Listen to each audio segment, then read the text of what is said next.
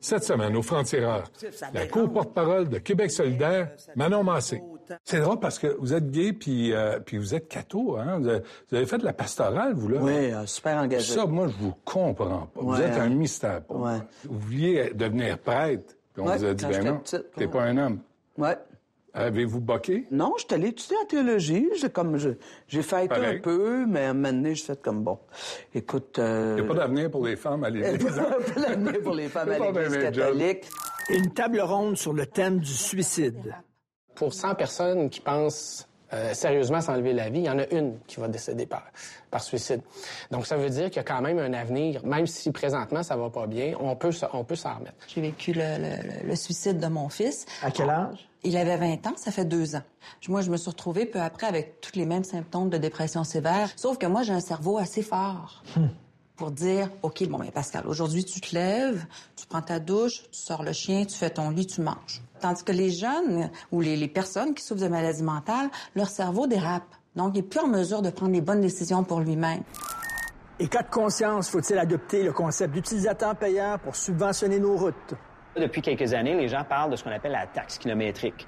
Donc, on s'en va vers un univers où on est capable aujourd'hui de savoir comment les gens se déplacent sur le réseau routier dans son ensemble. C'est quoi, par satellite, ils vont savoir combien de kilomètres je fais chaque jour dans mon auto? Oui.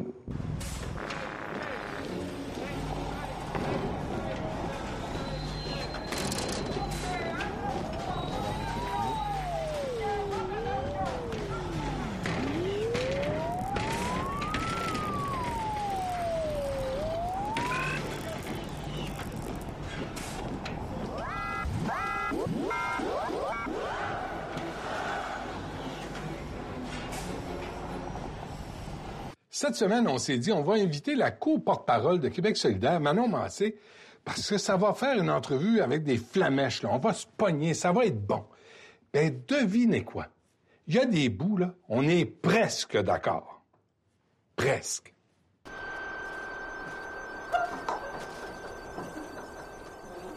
Manon Massé, bienvenue au Frontières. Ben merci de l'invitation. Bon, là, on est en pleine crise du coronavirus, là. Oui. Hein, on sait, on se donne pas la main. Non. Mais là, on peut-tu se faire des signes du cœur? Tu sais, je vais vous montrer comment ça se fait. C'est arrivé le soir de l'élection. Vous avez, avez crampé? Non, non, refaites-moi le même signe, mais en vous mettant les bras dans les airs. Comme ça? Ben, Plus haut que ça, Comme là. ça? Ouais, c'est ça. Ah, c'était l'automne. Mais Ah, avec ouais. l'énervement d'avoir 10 députés d'élus, ça donne un cœur pomme. On lui a donné un petit nom. C'est quoi? Le cœur Le pomme? cœur pomme. Le cœur pomme, c'est sympathique. Là, là, on est en pleine crise. Euh, vous sortez de l'Assemblée nationale. Euh, Il y a des mesures qui ont été prises par le gouvernement caquiste. Là, c'est comme un moment assez unique dans l'histoire. Peut-être le 11 septembre est comparable un peu, mais Ouais. pas, pas à ce point. Vous trouvez pas? Ben là, ce qui est très particulier, c'est que c'est planétaire. À chaque jour, il faut s'adapter à la nouvelle situation. Alors donc, ça demande une, une présence, ça demande... Et c'est dur pour les gens, là. Et c'est comment de- demeurer solidaire là-dedans, parce que... Plus que Québec, là. Oui. Solidaire.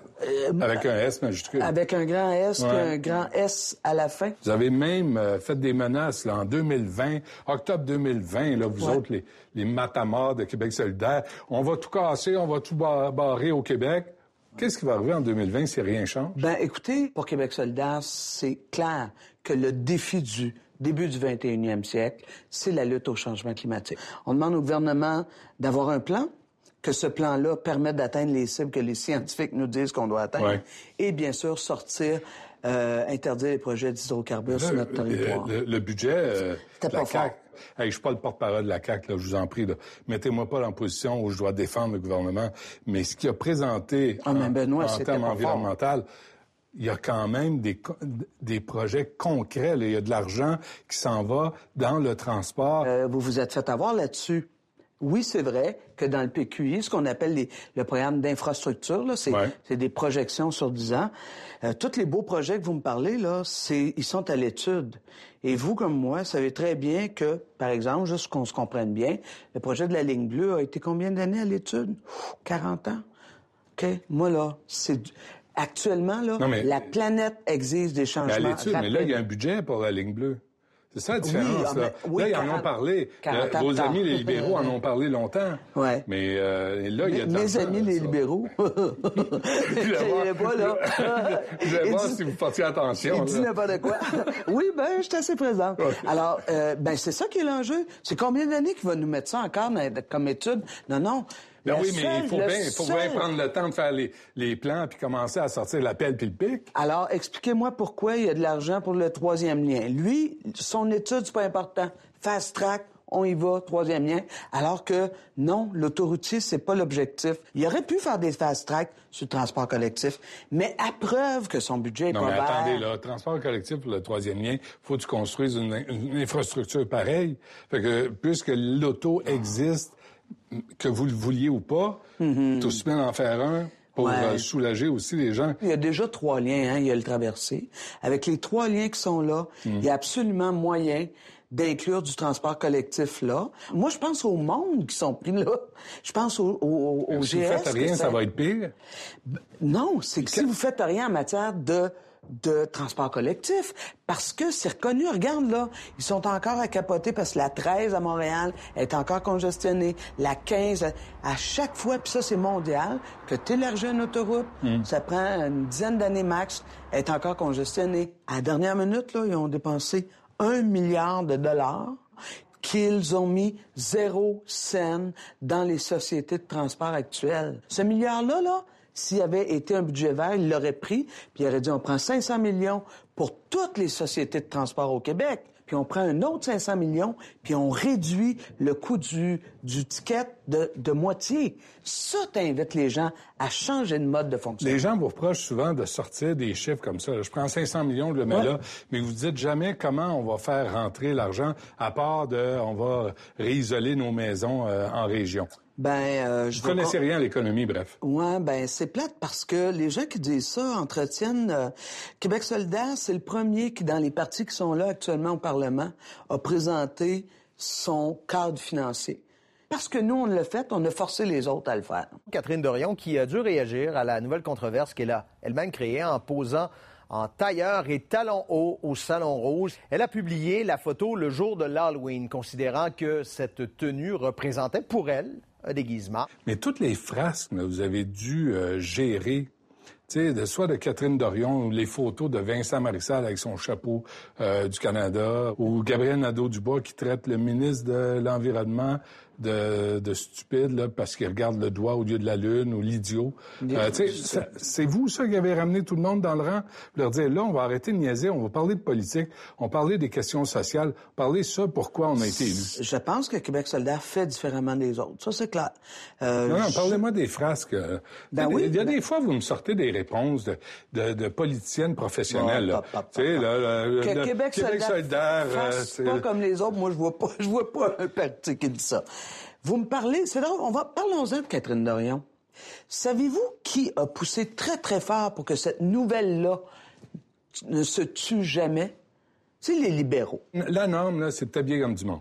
C'est Ben, tout ce qu'on te demande. Habille-toi comme du monde. Alors, voyez-vous, c'est ça qui est fascinant. C'est qu'on porte un jugement sur quelqu'un, comment elle s'habille. Moi, je m'en fous. Moi, ce qui est important, c'est ce qu'elle dit. Savez-vous quoi? Moi, là, si je- vous Cette arrivez là, puis je m'habille en Dan Bigra avec une camisole, vous allez vous dire quoi? Moi, je ne vais pas vous juger, monsieur. vous allez dire quel body. C'est ça que vous allez C'est dire. possible aussi. C'est possible, mais en tant que lesbienne, j'ai peut-être pas de goût sur ces choses-là. Ben, vous êtes capable de reconnaître un beau body ou pas? Hum, sans commentaire. C'est drôle parce que vous êtes gay puis, euh, puis vous êtes catho, hein? Vous avez, vous avez fait de la pastorale, vous, là. Oui, euh, super engagé. Ça, moi, je vous comprends pas. vous êtes un mystère pour moi. Ouais. Vous vouliez devenir prêtre. Puis on Ouais, vous a dit, ben non, petite, t'es ouais. pas un homme. Ouais. Avez-vous boqué? Non, je suis allé étudier en théologie. J'ai comme je- j'ai fait Pareil. un peu, mais à un moment donné, j'ai fait comme bon. Écoute, euh, Il n'y a pas d'avenir pour les femmes à l'église. pas d'avenir pour les femmes à l'Église catholique. À mais- torcher les curés, Mais dans mon fond, en fait, ce qui était le plus intéressant pour moi, parce que j'ai du respect pour les gens qui ont la foi. Ça, j'ai beaucoup de respect pour les gens qui ont la foi. Mais les structures, euh, j'ai un peu pas mal balancé croyez-vous en Dieu? Croyez-vous en... Non, dans le sens où je pense que je passé à autre chose. J'ai une spiritualité active. Tu sais, pour moi, l'intériorité, euh, le sens des valeurs. euh, je pense que si j'avais recommencé aujourd'hui, Benoît, j'irais étudier en philosophie. Ah, le gouvernement Trudeau modifie le code criminel pour interdire les thérapies de conversion. Justin Trudeau vient de déposer un projet de loi pour modifier le code criminel pour interdire les thérapies de conversion. Ça a fucké du monde, ça, là. Puis ça continue vraiment, là, Ouais. de... Comment ça fuck le monde? Ben, c'est que, dans le fond, tu sais, notre identité, là, dans ton identité, toi, t'es quitté, là. Ouais. Puis on te dit, non, tout d'un coup, ça, là, c'est... Il faut que tu changes ça parce que t'es pas sur la bonne voie dans ce sens-là. Je vous prends vous, là. Mettons. Dire là, Manon, là, m'a faire de toi une femme normale. Exact. Exact. Puis là, ta- ton homosexualité, c'est une perversion, c'est une maladie mentale. C'est, c'est ça, là. Exactement. Puis d'amener la personne à se renier elle-même. Exact, exact.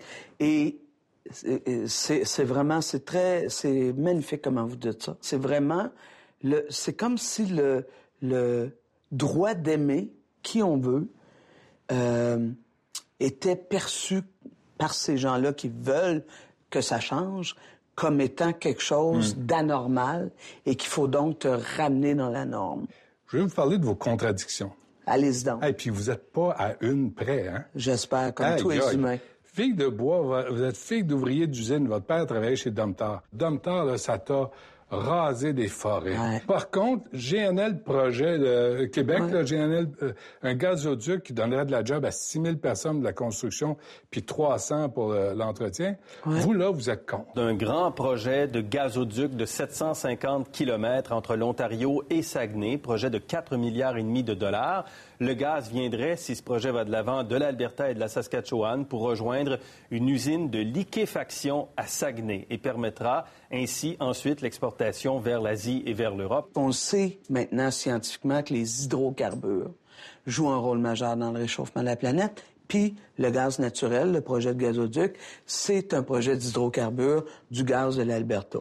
Fait que c'est sûr que je veux pas comparer des pommes et des oranges, mais pour nous autres, un projet comme celui-là, il est pas, il est pas acceptable parce qu'on veut pas que la planète réchauffe plus que 2 degrés. Puis euh, ce que le Saguenay a besoin, c'est des projets structurants, mais dans l'énergie du quoi? 21e siècle. Comme par exemple, ils ont déjà des bonnes affaires en matière d'aluminium. OK? Ils ont vraiment fait de la recherche, ils se sont développés pour essayer de faire en sorte qu'elle soit de plus en plus euh, écologiquement responsable. Ben, il me semble, là, si le gouvernement du Québec voulait mettre un peu d'argent, là, moi, j'irais dans le sens de devenir euh, vraiment des leaders au niveau de la production, du recyclage de l'aluminium et de le faire de façon verte. Je pense que mondialement, on rendrait un grand service. OK. Contradiction. Euh, Gabriel Nadeau-Dubois qui veut rendre quoi? Le service militaire obligatoire au Québec? Vous n'êtes pas pacifique? Des, des, euh, oui, oui, oui, tout à fait. Mais si vous avez vu euh, comment à Québec solidaire on définit cette dimension-là, c'est pas une armée euh, d'offensive, c'est vraiment une armée de protection. Et il faut vraiment comprendre là que la perspective pour nous autres, c'est l'indépendance du Québec. Ça là, on y croit tellement que, par exemple, toute l'Assemblée constituante pour la mettre au monde. Il y a du monde qui dit on veut pas se préoccuper de ça. Ben non, pour nous c'est important. C'est comment on va arriver ensemble avec les Premières Nations, avec les autochtones, avec les, les- le, le- le Québec d'aujourd'hui. Comment on va arriver à, à faire cette indépendance là Pas sûr que vous ayez la, la- la formation pour devenir premier ministre. Êtes-vous sûr de l'avoir? Je suis certaine. Pour moi là, le leadership, c'est pas d'avoir nécessairement euh, des personnes qui nous dirigent, qui nous disent bang bang bang. Les gens qui sont capables d'écouter, qui sont capables des fois de dire ah ça là, c'est excellent. On met ça à contribution dans l'ensemble.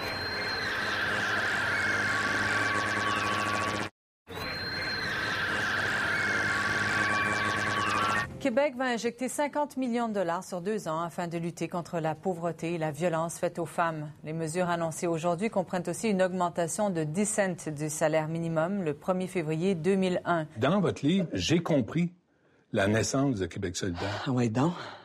J'ai compris que ça s'est passé en 2000. Euh, Lucien Bouchard vous offre 10 sous d'augmentation de salaire. Puis vous J'étais avez... tellement choqué. Qu'est-ce que vous êtes dit? À ce moment-là, très précisément, je m'en souviens, je me suis dit, si ça va faire le job, on va la faire à leur place. C'est ça. Puis à partir de ce Mais moment-là, ça bon, vient-tu de là? ouais, ben, pour moi, Votre aversion du PQ? ah, la version du PQ, c'est en 1996. 16? Avec euh, quand Monsieur le déficit zéro Ouais. et les coupeurs, vous en parlez Ouais. aussi. Ouais. Mais ça culmine en 2000. Avec la marche 2000, mondiale, Avec ouais. la marche, puis Françoise David qui dit, moi, je vais le faire. Puis depuis ce temps-là, vous êtes, vous êtes pas capable d'entendre parler d'une euh, collaboration parce que vous le savez que vous minez le Parti québécois par votre seule ex- existence sur le plan politique. Benoît, c'est fascinant. Moi, je pense que si vous aviez M. Legault devant vous, vous pourriez lui poser cette question-là. C'est pas nous qui avons miné le Parti québécois. Le Parti québécois, c'est un grand garçon, c'est une grande fille. Il s'est miné par lui-même. Et si on regarde aujourd'hui ceux qui ont repris le flambeau, c'est bien la CAQ et non pas Québec solidaire. Je n'ai pas le même profil ni le même chemin euh, de ces trois euh, collègues de l'Assemblée nationale, euh, qui depuis longtemps d'ailleurs, comme politiciens de carrière, sont dans les officines du pouvoir. Durant toutes ces années-là, moi, j'ai été aux côtés de vous, aux côtés de vous pour améliorer les conditions de vie de tout le monde. Comment se fait que vous vous ramassez à la tête d'un parti Ah. politique alors que vous étiez tellement pas sûr de vouloir le faire, Mm. vous n'avez pas le profil, puis je suis pas sûr que vous ayez la formation pour devenir premier ministre. Mm. Êtes-vous sûr de l'avoir? Je suis certaine. La vision de le, le ou la première ministre comme étant la personne qu'elle doit tout savoir, qu'elle est bonne dans tout, moi, j'en suis pas là. Moi, c'est c'est quoi notre capacité de s'entourer du monde? C'est quoi notre capacité d'écoute? Pour moi, là, le leadership, c'est pas d'avoir nécessairement euh, des personnes qui nous dirigent, qui nous disent bang, bang, bang.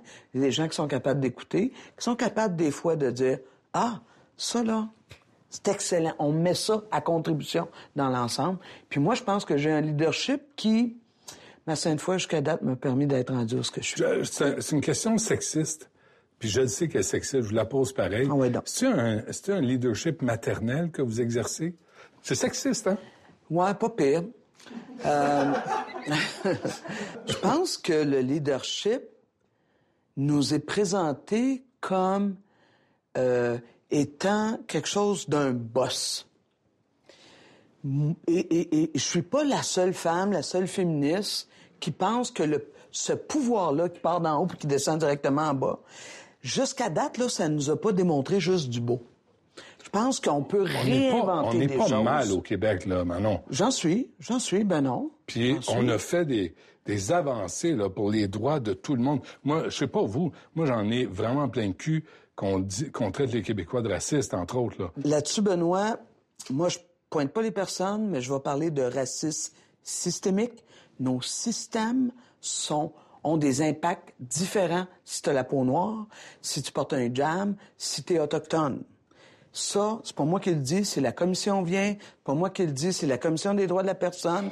Eh oui, mais je le sais bien. L'affaire de l'affaire de Wet'suwet'en, c'est un problème entre les conseils de bande de la Colombie-Britannique et les chefs héréditaires. Manon, vous avez vu combien de chefs héréditaires bloquer des voies ferrées pour protester contre la violence sur les femmes dans les réserves? Mm. Mais quand c'est le temps d'avoir une cote sur un deal, par exemple, là, là, ils sont à l'argent. Ouais. Moi, Ben, je veux un peu plus moi- de justice sociale Ben, pour moi, les Autochtones. C'est ça que je souhaite. J'entends, mais quand vous parlez comme ça, vous entretenez ce qui fait qu'il y a du racisme accepté dans la population du Québec. Quand on reconnaît qu'on a euh, historiquement créé des torts, euh, tu sais, enlever des enfants à leurs parents. Mais oui, non, ça n'a pas d'allure. Ça fait a pas mal, d'allure. ça, ça n'a pas pas d'allure, mais, mais Ça fuck! je comprends. Mais à un moment donné, là, là, là, on rectifie la situation. Parfait. Puis à un moment donné, là, il faut passer à une autre vitesse. Parfait. Alors, le, le premier pas à faire, c'est ça que je dis à M. Legault depuis des semaines, le premier pas à faire, c'est qu'il faut se donner un cadre législatif pour régler les problèmes de fond. Et non pas juste, euh, par exemple, quand on a fait la baie James, la convention de la baie James, on a dit, il faut que le Québec, le Canada, les Cris, les Inuits et les Nescapis, il faut qu'on définisse ensemble comment on va négocier le territoire, comment on va le cohabiter, comment on va se partager les choses en matière de responsabilité, en santé, en services sociaux, euh, en éducation, en économie. Ben ça, là, Ça a été fait pour la baie James en 75, mais toutes les autres huit nations, incluant les Mohawks, les Abénakis, les, les Mi'kmaq, n'ont pas de cadre juridique. Fait qu'eux autres, ils disent, OK, là, il faut qu'on se, là, il faut qu'on se on se parle, puis qu'on prenne des décisions sur comment on va le M. Legault à ça? J'espère qu'il va aller s'asseoir, là, tu sais, dans le sens où il a dit qu'il irait s'asseoir avec, euh, avec les chefs, parce que je me dis, on ne pourra pas gérer ça à la pièce. Là. Des militants écologistes ont posé un geste d'éclat à Montréal en grimpant sur le pont Jacques-Cartier en pleine heure de pointe. Les activistes d'Extinction Rébellion dénoncent le manque d'action gouvernementale dans la lutte contre les changements climatiques. Vos contradictions, Manon, là, on n'a pas fini. Encore? hein? J'en ai autant que ça. C'était écœurant. J'ai Ah, même pas ben, fini. je- pense qu'on a, on a un spécial de 2-3 heures. là. Mais vous avez applaudi les prix Nobel qui ont bloqué le pont Jacques-Cartier, là. Extension Rebellion. Hein, Vous avez dit que vous aviez compris ce- le geste, puis là, tu sais. Mais le peuple, là, votre peuple, là, il était pogné sur le pont. Là, tu as une poignée qui disent, nous autres, on va changer la politique de l'environnement en bloquant ce pont-là. C'était En pas fait- fort. On s'entend-tu que c'était pas Ben, fort? c'est parce que là, vous dites, on les a applaudis premièrement, on n'a pas fait ça. Euh, oui. On les- oui, vous non, avez dit, oui, j'ai la- on l'a dit. j'ai l'extrait, je vais vous le Ah ouais? sortir. Je dénonce pas. Il y a- il y a- à ma connaissance, c'est des gestes pacifiques, euh, des gestes non violents, et, et vous le savez que euh, on dénonce pas ces situations-là.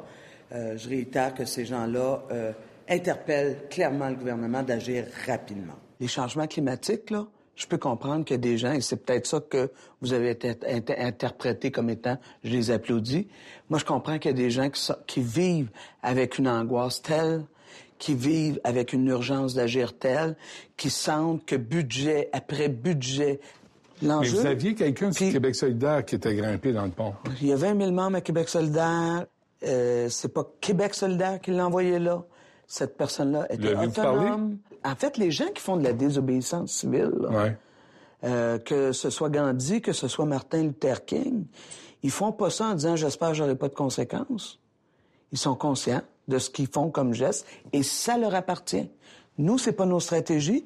Moi, puis là, je reviens à M. Legault et son budget supposément vert. Allez-y, allez-y. Fa- Faites-vous plaisir. Mais regarde dans le dernier budget, zéro scène, zéro scène sur les sociétés de transport collectif actuelles. OK, avant qu'on se quitte, là, vous, avez- vous êtes passé par la Fédération des femmes du Québec. Oui. Puis vous avez été proche, là. vous étiez en, en couple avec Alexa Conradi. Oui. Hein? Ses enfants sont devenus, vos enfants. Exactement. Dans votre livre, là, je lisais ça, puis je me disais, j'ai l'impression que cette femme-là aurait aimé elle-même vivre ça, la maternité, la grossesse. Ça, ça se peut-tu? Ou... Hey, c'est vraiment drôle que, que vous me posiez la question parce que moi-même, je me la pose souvent, je me, je me la suis Ouais. posée, là, ça se pose plus actuellement. je suis ménopausée. Hey. je suis ménopausée. On est rendu loin en technologie. c'est vrai, c'est vrai. Euh, mais moi, biologiquement, là, physiquement, là, Ouais. j'ai jamais voulu avoir d'enfant. Mais dans mon cœur, je me sens un peu la mère de tous les enfants. Il y a quelque chose dans Manon Massé qui aime profondément l'être humain. Mm. Et je pense que c'est pour ça que pour moi, euh, le- le- les enfants de tout le monde, les enfants de la planète, les enfants... euh, Leadership maternel, j'étais pas loin. Oui, c'est C'était pas si sexiste que ça, finalement. J'aime mieux penser à un leadership rassembleur. Bon, ben on pratique? Comme ça? Comme ça, Comme ça. Ben non. ça. Ah, là, ça, c'est clair. on pratique le cœur pomme. D'accord. Merci beaucoup. Merci Merci. Je vous donnerai un bisou, mais On peut pas. on peut pas. Ouais, on fait ça comme ça. Ouais, ouais. Faut pas édifier la victime du suicide ni en héros ni en martyr. C'est compliqué. C'est une victime d'une maladie mal diagnostiquée et mal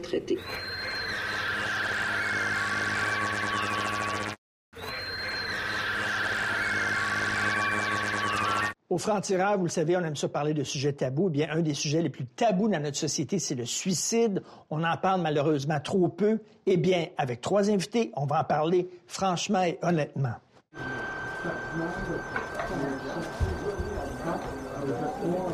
Monsieur Gaudreau, Madame Lortie, Docteur Lesage, bienvenue au Franc-Tireur. On nous dit que le nombre de suicides a baissé au Québec. Est-ce que ça veut dire qu'on a pris enfin le taureau par les cornes, on a pris les bonnes décisions, ou c'est juste un hasard?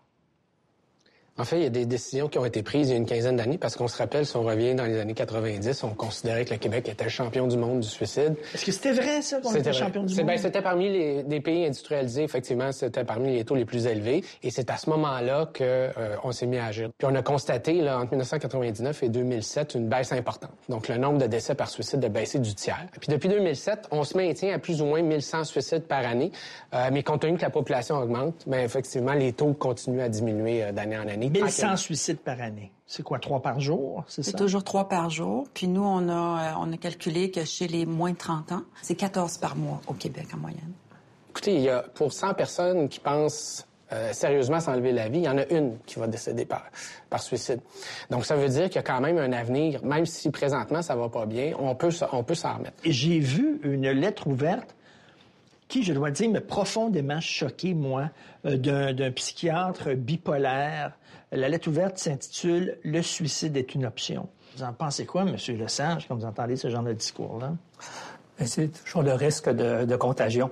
C'est sûr qu'il y a des maladies mentales qui sont graves, euh, qui durent longtemps.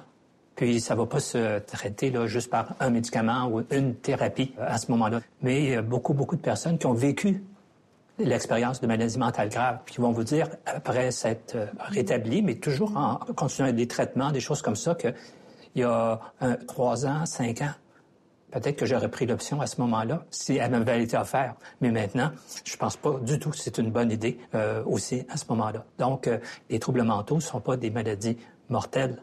Je peux faire une comparaison facile. Moi, j'ai vécu un deuil traumatique. J'ai vécu le, le, le, suicide de mon fils. À quel âge? Il avait 20 ans, ça fait deux ans. Moi, je me suis retrouvée peu après avec tous les mêmes symptômes de dépression sévère, c'est-à-dire de vouloir me mettre en boule dans mon lit puis de pas sortir de la journée. Là. Mais mon cerveau était suffisamment fort pour me dire si tu restes en petit boule dans ton lit toute la journée, ben tu iras pas mieux. Tandis que les jeunes ou les, les personnes qui souffrent de maladies mentales, leur cerveau dérape. Donc, il n'est plus en mesure de prendre les bonnes décisions pour lui-même. Donc, euh, souvent, les gens qui ont des idées suicidaires, mais ils ont une vision en tunnel, c'est-à-dire que tout ce qui vient confirmer leur désir de mourir va être retenu, va passer le filtre, puis tout ce qui va leur donner le goût de la vie, ben, ça les touchera pas.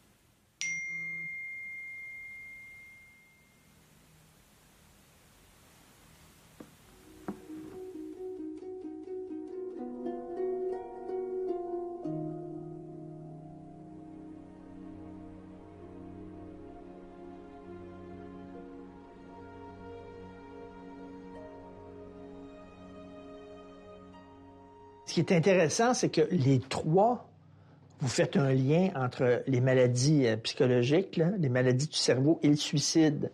Parce qu'il y a des gens qui vont dire non, non, on se suicide parce qu'on a une peine d'amour, on se suicide parce que, mettons, on a fait faillite, euh, etc. Jamais, euh, jamais une seule et unique raison qui explique un décès par suicide. C'est toujours une combinaison de facteurs. Le suicide, c'est un phénomène complexe. Et dans la très grande majorité des cas de suicide, il y a un trouble de santé mentale qui, est, qui peut être euh, soit l'anxiété, le stress, la dépression ou des maladies plus graves, comme par exemple les troubles de personnalité limite, la schizophrénie. Donc, la peine d'amour oui. ou le, la faillite va être la goutte qui va faire des bons ouais. vases, mais il y a beaucoup quelque chose d'autres éléments sous-jacents, dont la maladie du cerveau. D'un point de vue de santé publique, on dit qu'il y a 50 de la, la, cause du suicide qui est liée à l'ensemble des troubles, euh, des troubles mentaux ah, et ouais. des dépendances. Une chose est sûre, c'est qu'il faut briser l'image romantique du suicide, surtout là, chez les artistes, là, Dédé Fortin, Ernest Hemingway, l'écrivain japonais Mishima qui s'est suicidé. Euh, c'est presque romantique. Euh, ça, il faut, faut, vraiment arrêter ça. Là. Faut pas édifier la, la, la, victime du suicide ni en héros ni en martyr. C'est compliqué. C'est euh, une victime. C'est une victime d'une maladie mal diagnostiquée et mal traitée. Puis il faut, euh, il faut dire que le suicide est associé à une très grande souffrance. Donc je pense que c'est important de le rappeler aussi. On l'a vu au Québec, il y a eu Gaétan Giroir puis André Fortin qui se sont suicidés pas très longtemps. Puis d'un côté, le, suicide de Gaétan Giroir a été extrêmement sensationnalisé par les médias et on a vu un effet de contagion. Un de nos collègues, Gaétan Giroir, journaliste au réseau TVA, a été retrouvé pendu ce matin dans sa maison de Québec. Ce qu'on appelle dans notre jargon, sans même y penser, un fait divers. Mais la mort aujourd'hui de Gaétan, inexplicable comme tous les suicides, nous rappelle qu'une pareille affaire n'a rien d'un fait divers. C'est comme Robin Desbois qui se suicide. Hein? C'est terrible l'effet que ça, peut avoir euh, aussi. Mais on en a trop parlé aussi à ce moment-là dans, les médias. Ça a eu un effet de contagion, c'est-à-dire qu'il y a eu un pic qui peut être observé de peut-être 200 suicides de plus. Mais quand André Fortin s'est enlevé la vie, euh, on a mis plus l'accent sur le fait que c'était un artiste qui souffrait, euh, qui a mm. vécu beaucoup de difficultés, puis qui a trouvé, il a pas trouvé les bonnes solutions pour mettre fin à cette souffrance-là. Puis on n'a pas observé de phénomène de contagion mm. après le décès d'André Fortin.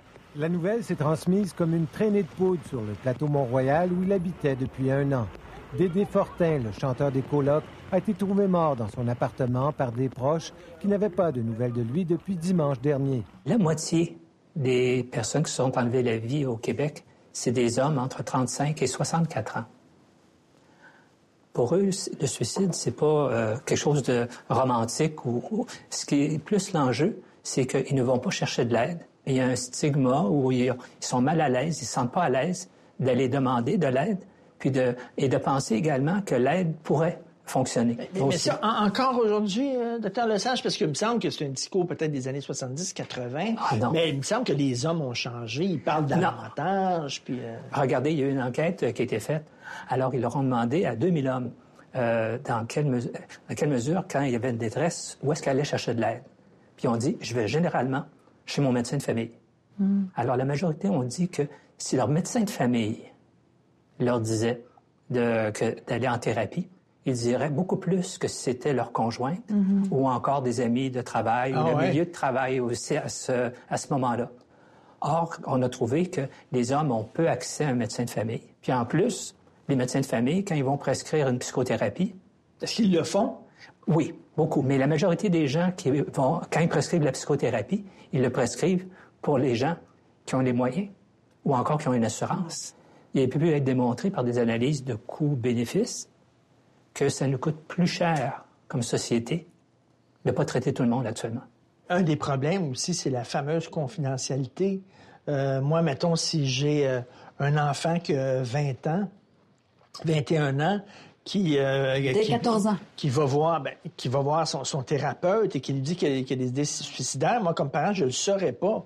Il n'y a pas un problème là-dedans. Puis vous dites, à partir de 14 ans, À partir de 14 ans, l'ado, hein, l'ado à 14 ans peut dire, non, je veux pas que mes parents soient au courant de ce qui se passe. Toutefois, si la personne, si le, spécialiste a un motif raisonnable de croire que la personne est en danger pour elle-même ou constitue un danger pour une autre personne, c'est son devoir d'avertir les, les, proches. Une deuxième chose aussi, c'est que le spécialiste peut demander aux jeunes de 14 ans, de 20 ans, de 25 ans, même un adulte, vu ton état actuel, tu n'es peut-être pas en mesure de prendre les meilleures décisions pour toi-même. Je t'encourage, je te suggérais d'avoir une personne avec toi. Est-ce qu'il y a une personne dans ton entourage en qui tu as suffisamment confiance?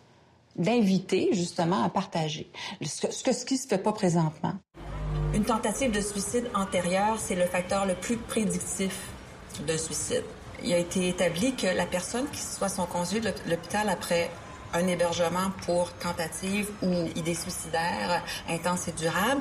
Mais à ce moment-là, après sa sortie de l'hôpital, les premiers jours, le premier mois, il est jusqu'à 200 à 300 fois plus à risque que la population générale, que vous et moi, de passer à l'acte.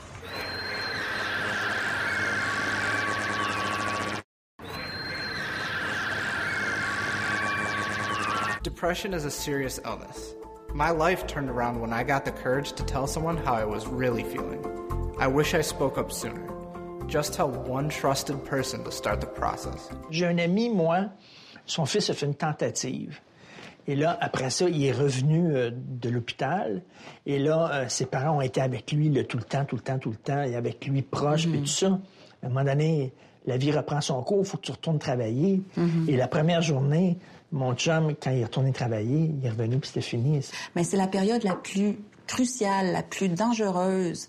Euh, il a été établi que la personne qui soit son conduit de l'hôpital après un hébergement pour tentative ou idée suicidaire intense et durable, mais à ce moment-là, après sa sortie de l'hôpital, les premiers jours, le premier mois, il est jusqu'à 200 à 300 fois plus à risque que la population générale, que vous et moi de passer à l'acte. Une tentative de suicide antérieure, c'est le facteur le plus prédictif d'un suicide. Ça, c'est l'OMS qui le dit. Donc, faut vraiment prendre les tentatives au sérieux. C'est vraiment important. Puis, euh, je trouve qu'on n'en parle pas assez, ça aussi, effectivement.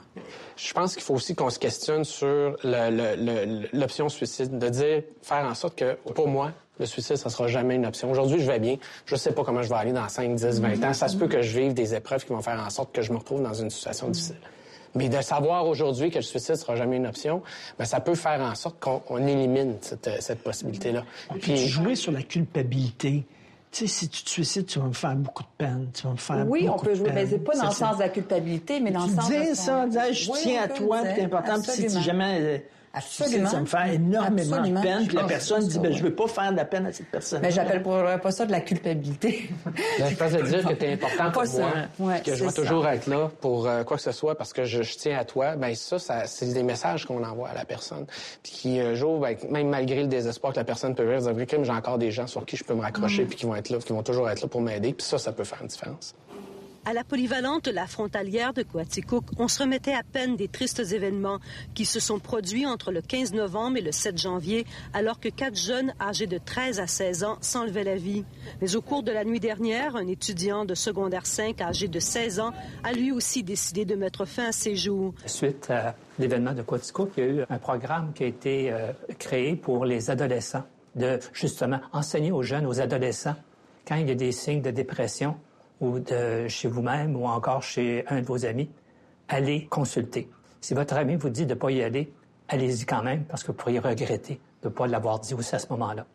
Alors au Québec, depuis euh, ce cours-là, qui est un cours qui s'appelle Solidaire pour la vie, qui est donné pendant une heure en classe euh, au niveau de secondaire 2, secondaire 3 euh, environ, aussi à ce moment-là. Depuis 2000, on l'a donné à un million De d'adolescents. jeunes. Oui, de jeunes. Donc, euh, ceux qui l'ont eu en 2000, maintenant, en, 2000, euh, en 2020, euh, je fais faire le calcul, là, ils, ils- ils ont au début de la trentaine euh, aussi à ce moment-là. Et n'oubliez pas que c'est là que nos taux de suicide ont le plus diminué. Mais je pense qu'il faut qu'on change aussi notre culture par rapport au suicide. Quand je disais le suicide, c'est pas une option pour moi, mais pour ma communauté. Et, et- et pour moi, un des grands lieux où je pense qu'on peut agir puis faire une grande différence actuellement, c'est les milieux, les milieux de travail notamment. On l'a vu, il y a des cas concrets. Le, le service de police de la ville de Montréal qui a réduit de 80% ses suicides, les suicides dans les forces parce qu'ils ont mis en place des mesures adaptées à la réalité des policiers. Euh, L'UPA actuellement met en place beaucoup de programmes pour aider les agriculteurs qui vivent beaucoup de détresse actuellement. Donc, quand on va adapter nos stratégies selon la réalité euh, qui fonctionne dans ce milieu dans ce milieu-là, sur le terrain, ben moi, je pense qu'on va réussir à réduire sign- significativement Mm. les taux de suicide. Donc, vous êtes tous les trois optimistes, là, quand même. Là. On n'a pas le choix. Je pense qu'actuellement, on, a les- on a le levier possible là, pour faire en sorte qu'on change les choses. Le, le gouvernement s'est engagé d'ici la fin du mandat à livrer une stratégie euh, nationale de prévention du suicide. On est très heureux de ça. Ça fait partie des recommandations de l'OMS et c'est ce qui manque un peu actuellement. Beaucoup de, choses qui se font en prévention du suicide au Québec, mais il n'y a pas de coordination nationale, ce qui fait en sorte que c'est très fragmenté euh, en jeunesse, euh, auprès des aînés, en santé publique, en santé mentale. Personne ne se parle dans ces milieux-là. Mm. Mais là, on a une opportunité de bien faire les choses pour les 10, 15, 20 prochaines années. Donc, moi, c'est pour, c'est pour ça que je suis très optimiste par rapport à ça. Merci. Merci beaucoup. Si un de vos proches a des idées suicidaires ou si vous avez des idées suicidaires, de grâce, n'hésitez pas à appeler tout de suite au numéro qui apparaît en bas de l'écran, 1-866-APPEL. Ça coûterait combien, mettons, dans un péage euh, standard, là, si on veut, mettons, avoir suffisamment d'argent pour payer toute la réfection de nos routes? On est peut-être à de l'ordre de 7, 8 sous du kilomètre. À peu près 2000 par voiture par année.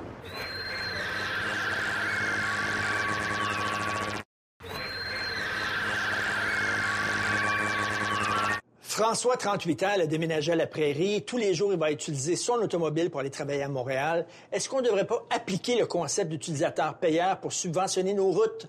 Cas de conscience.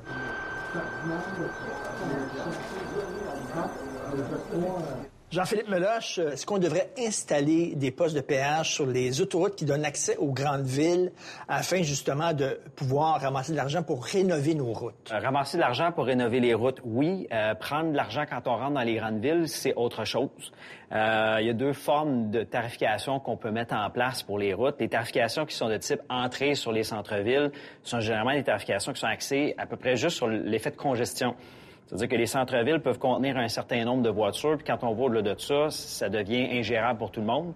Donc, on va essayer de limiter le nombre de voitures qui rentrent. OK. Est-ce qu'on devrait utiliser, des, installer des péages sur les autoroutes, justement, pour pouvoir les payer, les rénover? Euh, moi, euh, j'adore conduire en France parce que les autoroutes sont fantastiques, mais ça coûte cher. C'est un privilège. Bien, c'est un privilège chez nous aussi, puis ça coûte cher chez nous aussi. C'est juste qu'on voit pas la couleur de la facture. Mais ça coûte pas moins cher à fabriquer les autoroutes ici euh, que de les fabriquer en France. C'est juste que quand nous, on répartit la facture, on la répartit sur les impôts généraux plutôt que de la répartir sur les utilisateurs. Ce qui fait qu'actuellement, quelqu'un qui n'a pas d'auto paye pour les autoroutes. Quelqu'un qui se promène à pied à l'heure actuelle, s'il y a des revenus relativement élevés, oui, il paye pour les routes, puis il paye quand même de manière assez substantielle. L'idée, c'est de ramener un équilibre de prix qui permette à tout le monde de prendre des bonnes décisions. C'est-à-dire que quand les gens font le choix d'habiter en ville, c'est possible, l'hypothèque va être plus élevée, surtout si on veut un trois chambres à coucher, le jeune famille, c'est pas évident. Quand on va vers la banlieue, ben, il y a un gain implicite parce qu'on va payer une hypothèque moins chère. Peut avoir une maison d'une plus grande dimension, ça va coûter moins cher, l'espace est moins cher. Après, c'est le lien entre les deux, c'est-à-dire c'est la route. Si je subventionne la route, ben je fais baisser le prix relatif de la banlieue. J'envoie plus de monde en banlieue, je finance l'étalement urbain. Si la route est payée par ses usagers, ben les gens prennent conscience du coût de la route, puis ils font le choix éclairé de dire est-ce qu'à ce prix-là, ça vaut encore la peine que j'y aille? Et pour la très grande majorité des gens, la réponse va être oui. Ils vont y aller quand même parce que ça vaut quand même la peine. Mais pour une fraction des gens, ils vont dire ben moi à ce prix-là, je préfère acheter une maison en ville, puis modérer mes déplacements. Puis à ce, moment-là, ben, on est dans une gestion plus efficace de l'ensemble de nos ressources. En France, on peut se promener de ville en ville euh, à la campagne avec des petites routes où il n'y a pas de péage, mais c'est des petites routes, ça prend plus de temps. Si tu es pressé, tu vas sur les grandes autoroutes à plusieurs voies, et là, ça coûte très cher, mais quand même, tu as, l'option. Est-ce que c'est intéressant, ça, comme solution?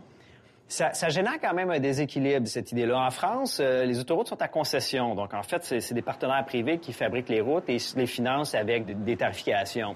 Quand on tombe dans les réseaux euh, des petites routes et des routes locales, ben là, c'est des routes publiques, donc qui sont pas mmh. tarifées.